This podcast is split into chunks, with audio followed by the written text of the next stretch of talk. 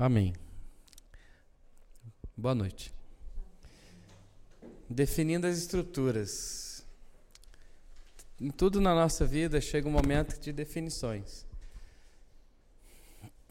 É, independente da sua idade, credo, raça, ideologia. Existem momentos que é necessário decidirmos né, para onde vamos e o que vamos fazer. Né? Creio que é, a própria palavra diz né, lá em Apocalipse: Tenho contra ti que você não é nem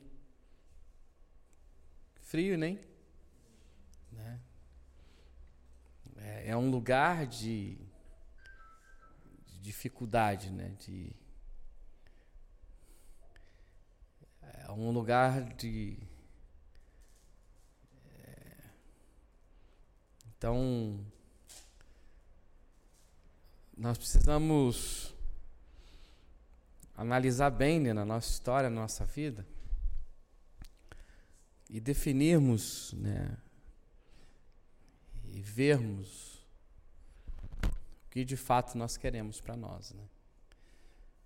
É, Vamos dar alguns exemplos. Né? Por exemplo, falando de igreja, de impacto, e olhando para a igreja de Atos como uma referência, nós vamos ver que eles escolheram aquilo.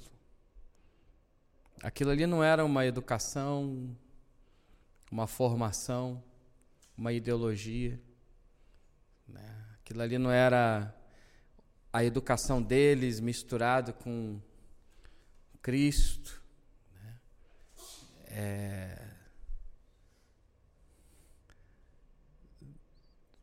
Aquilo ali que eles viviam era o fato de que os onze permaneceram em Jesus, aprenderam com Jesus e estavam colocando em prática aquilo que Jesus ensinou para eles. Né? Quando eu falo assim, eu consigo enxergar o quanto que isso hoje, olhando para Amós 9, versículo 11 até o 15, nós precisamos de entendimento de restauração, né? Por quê? Porque, infelizmente, muitas coisas que a gente talvez pense na nossa, como disse Pedro, né, a nossa vã maneira de viver, a gente pensa que cristianismo está misturado com a nossa formação, a nossa educação, aquilo que a gente acha, aquilo que a gente quer, aquilo que a gente. Mas essa igreja não. As bases, elas estavam muito bem relacionadas em Jesus.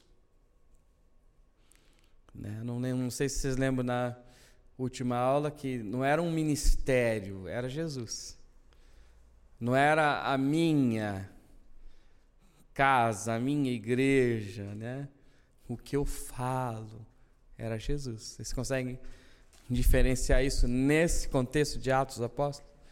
Não era o que eu acho, o que a minha está fazendo, né? o meu jeito, a minha forma. Tudo bem que Deus usa com a multiforme sabedoria, e Ele usa pessoas, cada um dentro da sua forma né? De viver, o contexto de vida. É, é, por exemplo, acabei de vir de uma reunião onde eu estava reunido com uma pessoa muito querida, por sinal, é, que eu acho que daqui para baixo ele é todo tatuado, né? Vocês acham que Deus vai usar ele? É mais fácil usar ele no meio dos tatuados ou dos não tatuados, né? ele já tem, a, né, ele tem o, o raio de, de, de, de, de, de, de, de, vamos falar de, ai, de ação, né, de atuação, de amizades, né? Então, ali que Deus vai usar ele, mas a base qualquer é Cristo, né? E isso hoje, queridos, é uma coisa muito como se fosse uma linha muito fina dentro de um de um novelo nós sabemos distinguir o que, que é a nossa ideologia? A gente coloca sobre a igreja e o que é Cristo sendo a pedra fundamental e ele sendo o centro e nós buscando o entendimento e uma direção muito clara nisso e vivendo isso do nosso chamado e naquilo que Deus tem nos desafiado nessa geração. Oh Deus, quanto que isso para mim é desafiador. Porque, como já temos dito, hoje nós temos visão para tudo quanto é lado, nós temos maneiras de igreja ser de todos os jeitos, mas e a base? Qual que é? A base da nossa história, do nosso dia a dia. O que, que nós estamos colocando para fora? Quando as pessoas olham e veem, né? É... Então, definindo as estruturas. Se a gente olha para os apóstolos de Cristo, ou os apóstolos do Cordeiro, nós vamos ver que eles passaram por momentos assim, de definições, de se decidirem por algo. E glória a Deus que esse algo foi quem? Jesus, menos contando com Judas, que se antecipou a, a vida, né?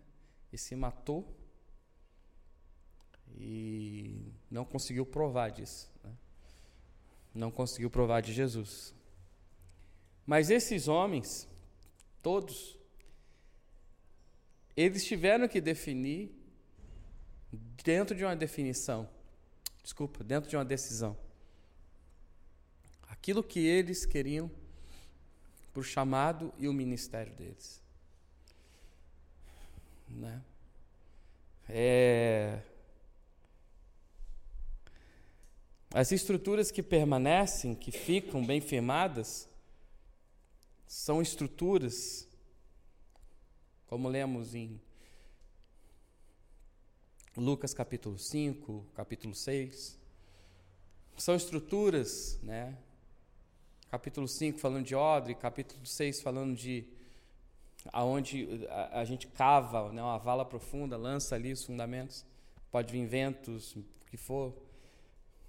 Essas estruturas, a gente necessita decidir e definir isso na nossa história, para que a partir disso a gente construa algo sobre. E é preocupante dizer a quantidade de situações hoje que a gente percebe que não tem vida com Cristo tem um desejo pessoal, um desejo né, humano, é, algo no coração. E isso, volto a falar, é uma linha muito fina. É algo muito nessa geração que nós vivemos, porque nós temos muitas escolhas também. Levantar a mão, a gente pode pegar um telefone, por exemplo, e escolher qualquer tipo de ministério que a gente quer andar, porque tem muito. Concorda ou discorda? Um faz assim, outro faz assado, outro não sei o quê. Agora, essa igreja, volto a dizer, ela tinha um modelo e um estilo. E estava trazendo um impacto. E estava impactando vidas. No capítulo 4 já eram 5 mil pessoas impactadas pelo poder de Deus. Eu digo capítulo 4 de Atos dos Apóstolos. Pessoas estavam sendo impactadas por Jesus, pelo Espírito Santo, por Deus. Pessoas que estavam vendo uma estrutura muito definida e muito parecida com Jesus. Então, nós podemos decidir e definir, né, para onde que nós queremos caminhar e andar. se falando de ministério. É... No segundo parágrafo aí da primeira folha, as intenções eram atribuídas a avivar a um avivar de Cristo, sem que a instituição fosse a estrutura de empolgação ou a maior referência. Mas a igreja avançava pelo poder de Deus e o amor do Pai sobre os corações. Não existia comunidade que mais que crescia. Existia sim um Cristo que era exaltado a partir de Jerusalém e que a promessa e o desafio eram os confins da terra. Veja com atenção e faça uma análise. Onde estava o coração daquela geração de líderes, de homens e de mulheres cheio do Espírito Santo? Concordam? Discordam? As intenções deles eram exaltar um Cristo, os lugares que eles viviam ministerialmente eram lugares muito bem definidos em Cristo. Eu lembro uma coisa que eu estou aprendendo até hoje. Quando eu comecei o ministério, isso veio tão forte no meu coração, de eu definir uma, uma direção para a minha vida. E esse tempo eu morava em São Paulo, igreja maravilhosa em São Paulo que nós pertencíamos. Somos amigos até hoje dos pastores. Amamos, eles amam a gente. É... E eu coloquei no meu coração, logo quando eu iniciei, o lugar que Deus me colocar é o lugar onde eu vou, em paz, definir o meu ministério, o meu chamado. Porque muitos pastores, obreiros, né? aí começa né? quem faz mais, quem faz menos. Uma igreja grande? Quem tem um salário bom, quem não tem, ou quem não ganha nada. A primeira coisa que o pastor chegou para mim, e já tinha o Mateus, né? Nenê, a idade que eu tenho de ministério é a idade da, dele, né? E já tinha ele ali, né? Querendo tomar leitinho. Lembram do leitinho? O pastor chegou para mim e falou: Milk, quer um ministério?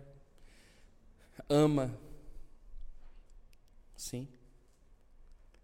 Quer isso para sua vida? Sim. não tem salário.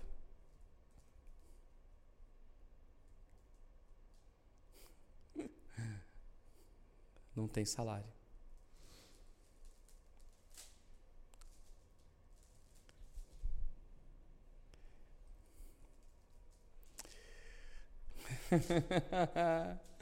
não tem salário.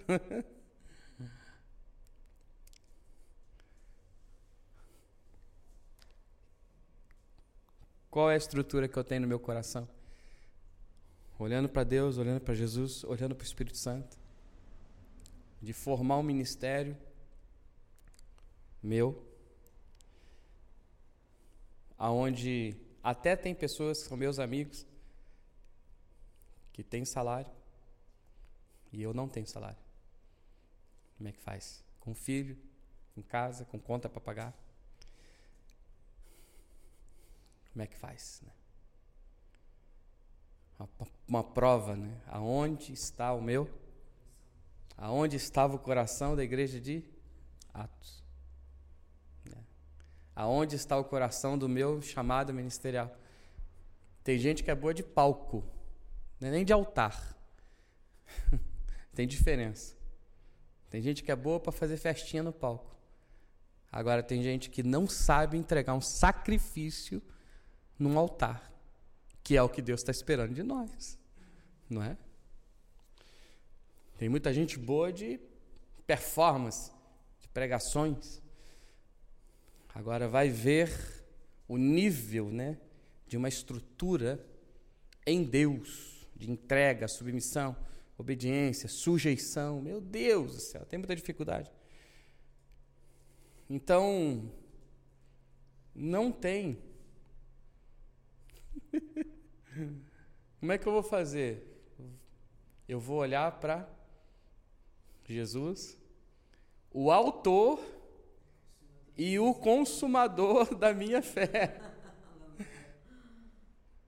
O meu ministério precisa disso.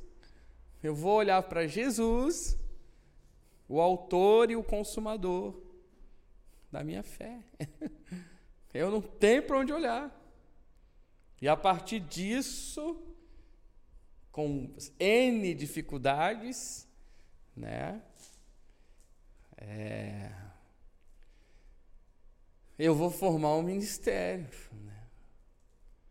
daquilo que Deus. E eu não estou. Não sei nem se tem essa palavra. Vou botar no gerúndio, tá? Apologiando. Trazendo apologia. Oh, ó vida, né? ó céus.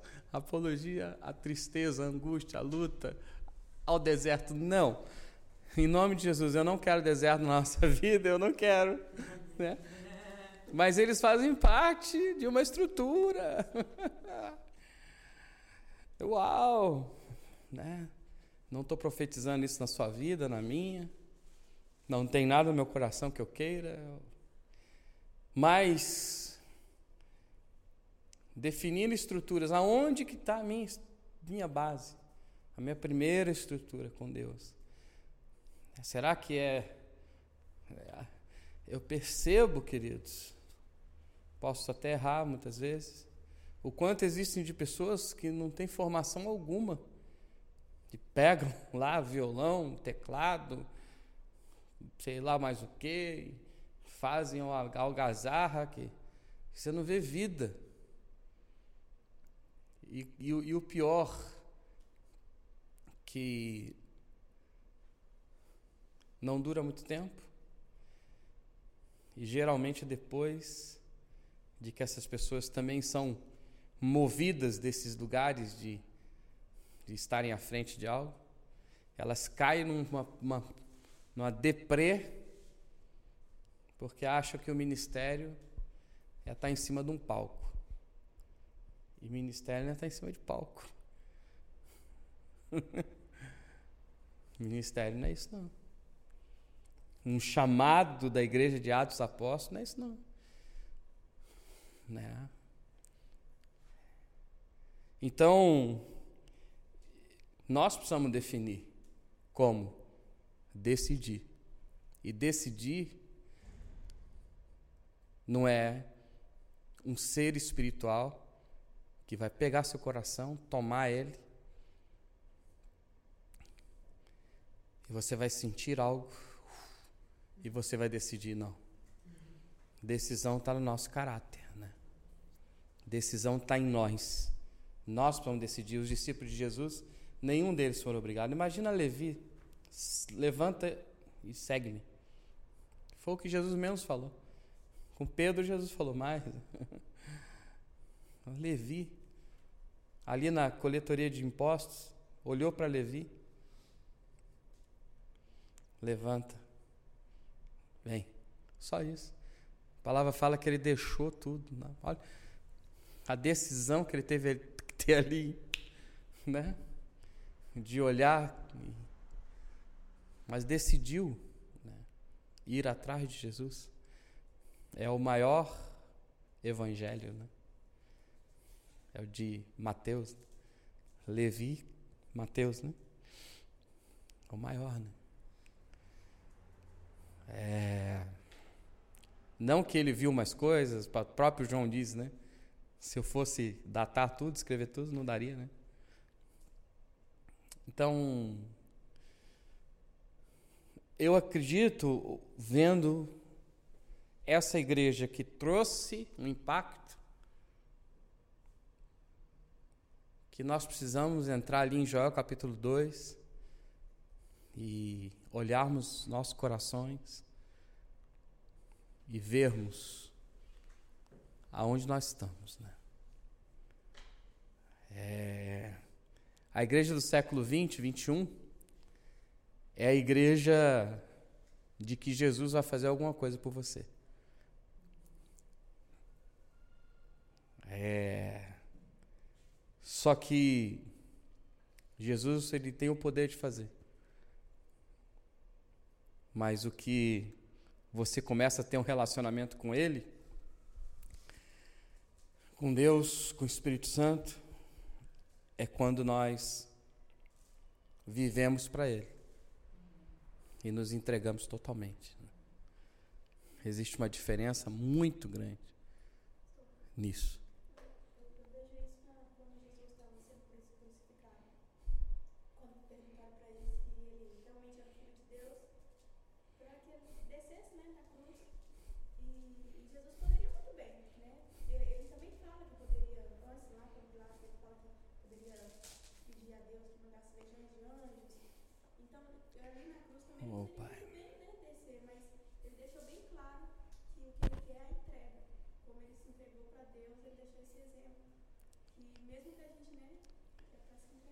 Aleluia.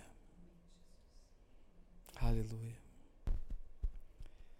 É essa linha muito fina, né, de entrega que nós brigamos muitas vezes com alma, sentimentos, formação, educação. Lutamos com isso, né? Que esse texto, né, é, que nós vamos ler daqui a pouquinho, é quase uma agressão né, à formação desses líderes, né, esses anciãos, esses líderes né, religiosos né, desses dias que Pedro falou com eles, né, com autoridade. É, então, quando a gente começa a definir o nosso chamado, essa entrega, né, que a Antonelli disse, ela precisa ser algo muito antes do que qualquer coisa que eu vá montar em cima do chamado ministerial que nós temos. Né? Eu você né, termos um coração realmente de uma entrega absoluta. Né? Eu vou falar de coisas bobas para alguns, para nós, desculpa, muito sérias. Né? Por exemplo, essa igreja aqui, hoje a gente fala, não, eu sou de Deus, Jesus, né? eu sei a Bíblia, eu sou isso, sou aquilo, aquilo outro. Aí a gente começa a perceber, por exemplo, nessa primeira igreja, tinha liderança? Ou não? Tinha presbitério ou não? E por que tantas pessoas lutam contra presbitério, liderança? Percebe? Que é uma linha muito funda, muito fina, desculpa, e funda também, né? As pessoas repelem Liderança, né? Pastor, tudo sem vergonha. Isso é uma falta de conhecimento e entendimento de quem? De Deus. A gente vai olhando para essa estrutura de impacto, nós vamos ver três coisas que a igreja de Atos vivia amor a Deus sobre todas as coisas, aliança com Jesus e cheios de quê? Do Espírito Santo. Eles, eles, eles amavam a Deus sobre todas as coisas. E esse falso ensino aí de que líder é isso, aquilo, aquilo é porque você se frustrou e já se frustrou porque você tem problema de relacionamento. Entende? E isso já não faz bem para você. Ter um líder, ter um. É... Isso, queridos, são coisas que, que a gente precisa pensar, né? essa igreja ela tinha é, toda a parte de estrutura de um presbitério. Né? Atos capítulo 15, um dos presbíteros se reúne no mesmo lugar para decidir coisas. Né? Apóstolos, evangelistas, pastores, mestres, profetas, né? decidirem o futuro da igreja. Precisa ter temor a isso. Né? Eu sempre caminhei com pessoas débeis, líderes débeis. Sempre caminhei e vou caminhar o resto da minha vida. Mas são eles que Deus colocou sobre a minha vida. Uau! Porque todos nós somos débeis. Todos nós temos situações difíceis na nossa vida. E que Deus vai restaurando, né? Obviamente, Deus levanta pessoas com um nível de restauração né, mais conclusivo, mais pronto. Né, pessoas que Deus aperfeiçoou aos tempos e que estão ali por isso, tal. Mas são pessoas. Né? E pessoas são pessoas. então, essas pessoas, elas, como Pedro, né? Três anos andando com Jesus, e só foi aprender a amar a Deus sobre todas as coisas depois desses três anos e alguma coisa. E que após isso, né, ele começa a exercer o chamado ministerial. Quando ele olhou para Jesus, sim, Senhor, tu sabes de todas as coisas. O Senhor sabe de todas as coisas, Senhor. Então, naquele momento, Pedro, ele entendeu. É, Senhor, eu te amo até número 7 do 7 para o 10 eu não te amo, não. Eu ter que ter pastores sobre a minha vida, não. Eu ter que ter líder sobre a minha vida, não. Eu ter que entregar tudo ao Senhor, não. Eu ter que ser fiel, não. Eu ter que olhar para a palavra ser fiel a um dízimo, a uma oferta, não. Não, Senhor. Então é até o 7, né? Ou até menos, né? É, Senhor, o Senhor sabe de todas as coisas. O galo cantou a terceira vez, eu te traí. Eu falei que eu não te conhecia. O Senhor sabe de todas as coisas. Eu fiquei com medo de morrer. Né? Eu não te amei. Né? Eu não fui um.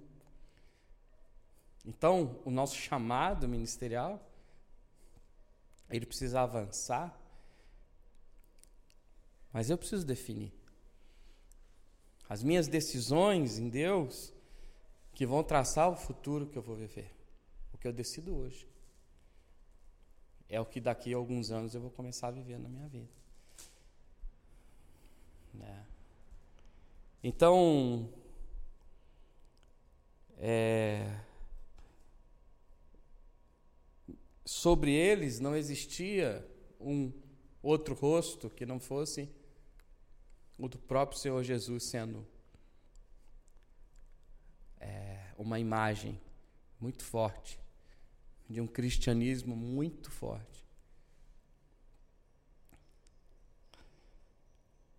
A palavra fala assim, está aí na primeira página, tá?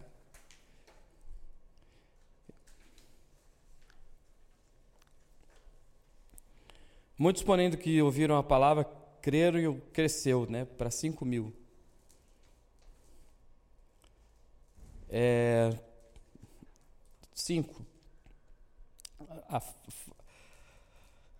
É, então Pedro, cheio do Espírito Santo, lhe disse: Principais do povo, avós, anciãos de Israel, visto que hoje somos interrogados acerca do benefício feito a um homem enfermo e do modo que foi curado, Seja conhecido de vós e de todo o povo de Israel que, em nome de Jesus, o Nazareno, aquele a quem vós crucificastes e a quem Deus ressuscitou dentre os mortos, em nome desse é que este está são diante de vós.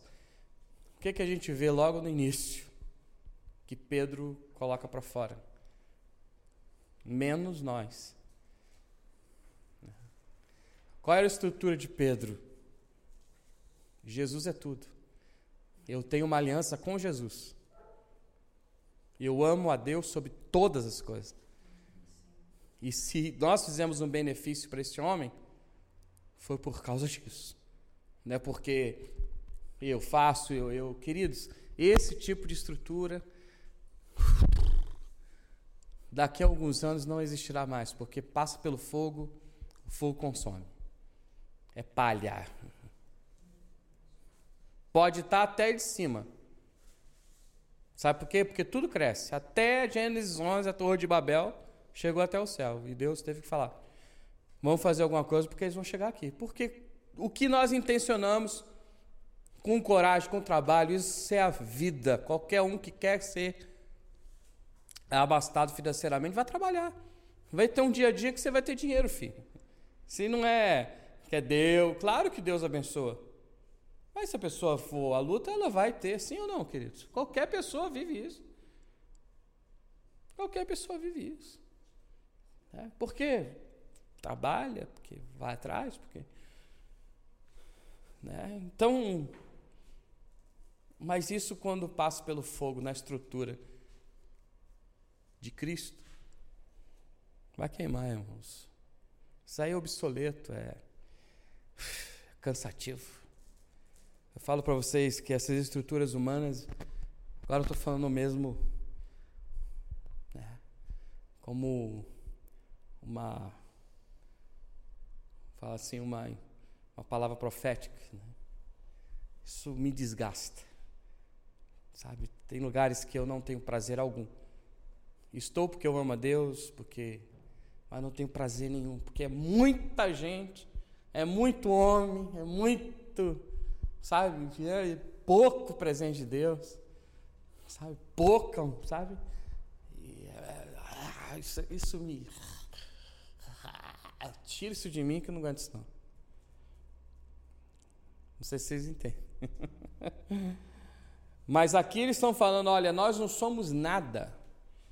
Não tem aqui uma, uma intenção de que a minha igreja vai, que eu vou, não sei o quê eu vou ganhar. Você vai ganhar as nações para quê? Para a tua igreja ser grande, o seu ministério ser exaltado, ou para que Cristo, naturalmente, no curso do teu ministério, do teu chamado, seja exaltado e com isso o crescimento quem que dá? É Deus. Agora isso é uma linha muito fina. Não, porque, porque nós vamos, nós não sei o quê. Ah, ah, hum, tira essa capa de de Saul que isso não dá em mim não. Sabe? Eles, aqueles estavam em nome de Deus, em nome de Jesus. Se vai crescer ou não é problema dele. Se vamos ganhar as nações ou não, o problema é dele. Se vai ser curado ou não, o problema é dele também. Se vai levantar aí ou ficar caído, é problema dele, de Deus, não é meu. Levanta e anda, levantou, olha. Creu, né? Você creu. Você creu, levanta e anda, deu um salto, creu, né? Não é porque eu tenho som. Aí eu monto um ministério em cima disso, porque eu, eu curei uma formiga, já monto um ministério. Já fiz um, aí eu já monto o um ministério, aí vou em cima disso, né? Queridos, isso é cansativo demais. Né? Eu quero, eu estou falando para nós pensarmos. Somos igreja. Eu, eu fico perguntando, somos igreja? Somos a quem nós temos curado? Tem gente que entra gripado e sai com pneumonia das reuniões. Aonde que está o poder de Deus? Tem gente que sai com, que entra com calo e sai com, não vou falar tumor para vocês não assustarem. Depois do calo, qual o nome?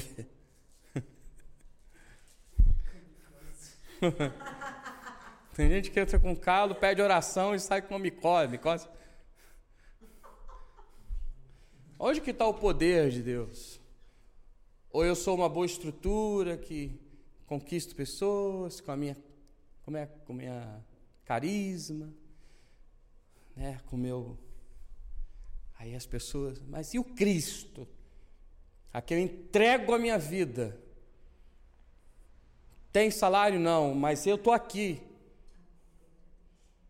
É, o que, que eu tenho ensinado para meus discípulos? Né? Qual que é o cristianismo? Aonde que eu estou alicerçado a minha alma, a minha vida? Né? Aonde? Ah, mas isso aqui na África não dá, porque na África tem que ser assim. Ah, não sei o que. Queridos, conversa fiada. Aqui era Jerusalém, e aqui eram os principais religiosos, anciãos, e toda a equipa. E eles foram confrontados. E quer matar, mate. Mas Jesus vai continuar sendo o Deus de toda a terra. Pode nos calar, pode nos colocar onde vocês quiserem, mas a Cristo vocês não calam, ao Espírito Santo não calam. De jeito nenhum. Isso é uma estrutura. Essas invenções que aqui é assim, que lá é não sei o quê, aqui no Brasil que não sei o quê. Para! Vamos parar. Obviamente tem as suas diferenças, acredito. Tem uma diferenciação de um local de outro? Acredito. Mas o Cristo é o mesmo. O Deus é o mesmo e o Espírito Santo é o mesmo. e o Senhor só está esperando a gente mexer com o céu para Ele. Agora eu mexo com o céu. Hum. Quando eu amo a Deus sobre todas as coisas.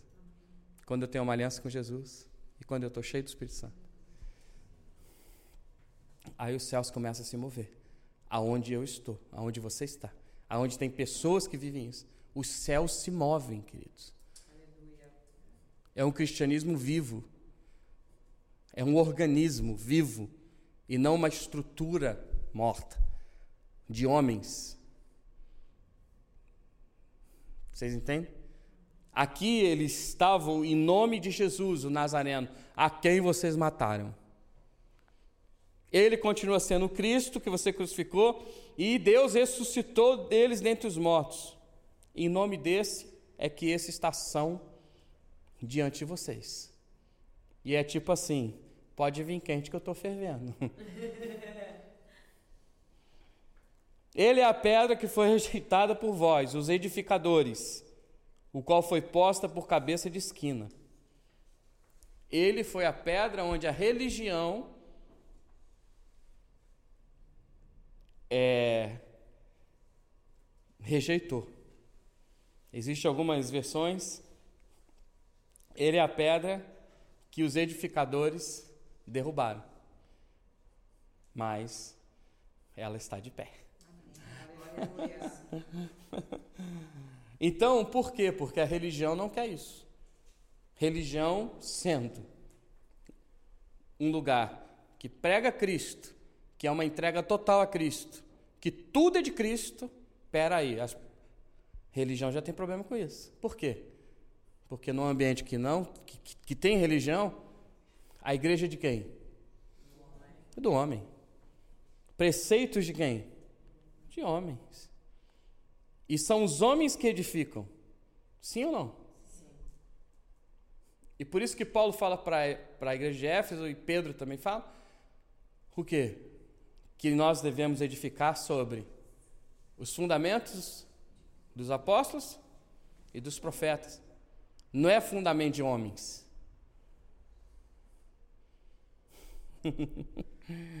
então, os edificadores, esses religiosos, eles que quiseram derrubar. A religião quer derrubar. E a religião não ama a Deus sobre todas as coisas. A religião não tem aliança com Jesus, porque aqui tinha. E a religião tem dificuldade de ser cheia do Espírito Santo de Deus. Por que, que eles vendiam suas propriedades e bens e distribuíam o produto entre os que tinham necessidade? Porque eles estavam cheios. Porque eles tinham aliança com, com Jesus. E porque eles amavam a Deus sobre todas as. E Ananias e Safira é o retrato de quê? Da religião. Onde eu governo apesar de que Deus não está te propondo nada para que você dê e alguma coisa aconteça a partir do momento que está dando.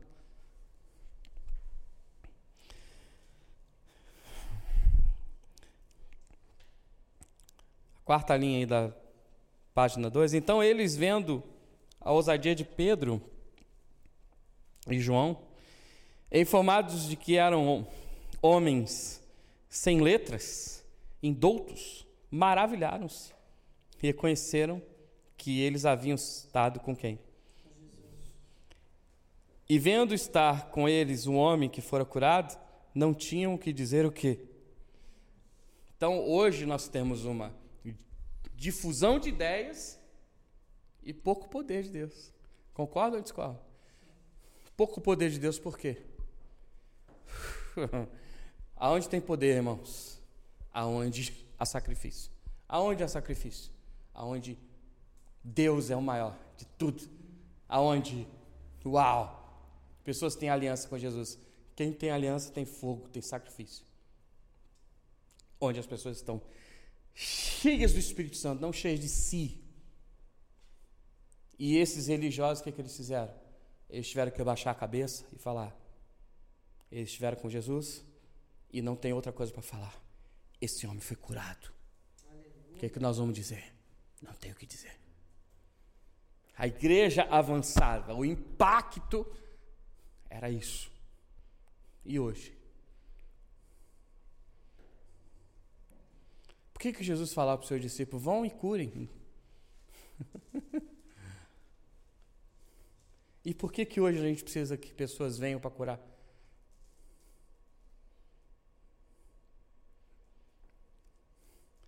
Pessoas que Deus derramou um dom de cura. Tem duas expressões que a pessoa pode se mover. Pessoas que têm um dom, né? Que tem um dom e pessoas no meio da igreja que oram em nome de Jesus e que a pessoa é curada também. Sinais, prodígios, mas agora, por que, que isso é tão hoje é, pouco? Vou falar assim. Estou falando para vocês pensarem.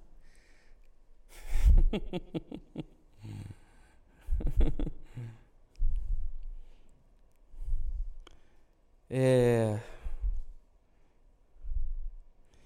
Respondeu, porém, Pedro e João, lhe disseram: Julgai vós se é justo, diante de Deus, ouvir-vos antes a vós do que a Deus, porque não podemos deixar de falar do que temos visto e ouvido.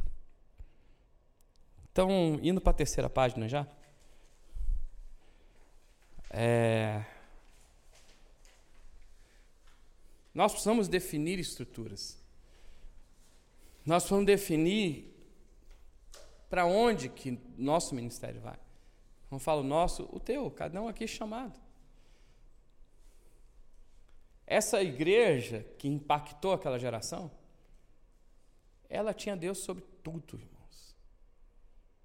E eu sei que isso, ainda mais hoje, é difícil nós facultarmos, pensarmos, entendermos, andarmos nesses lugares que Deus é sobre tudo.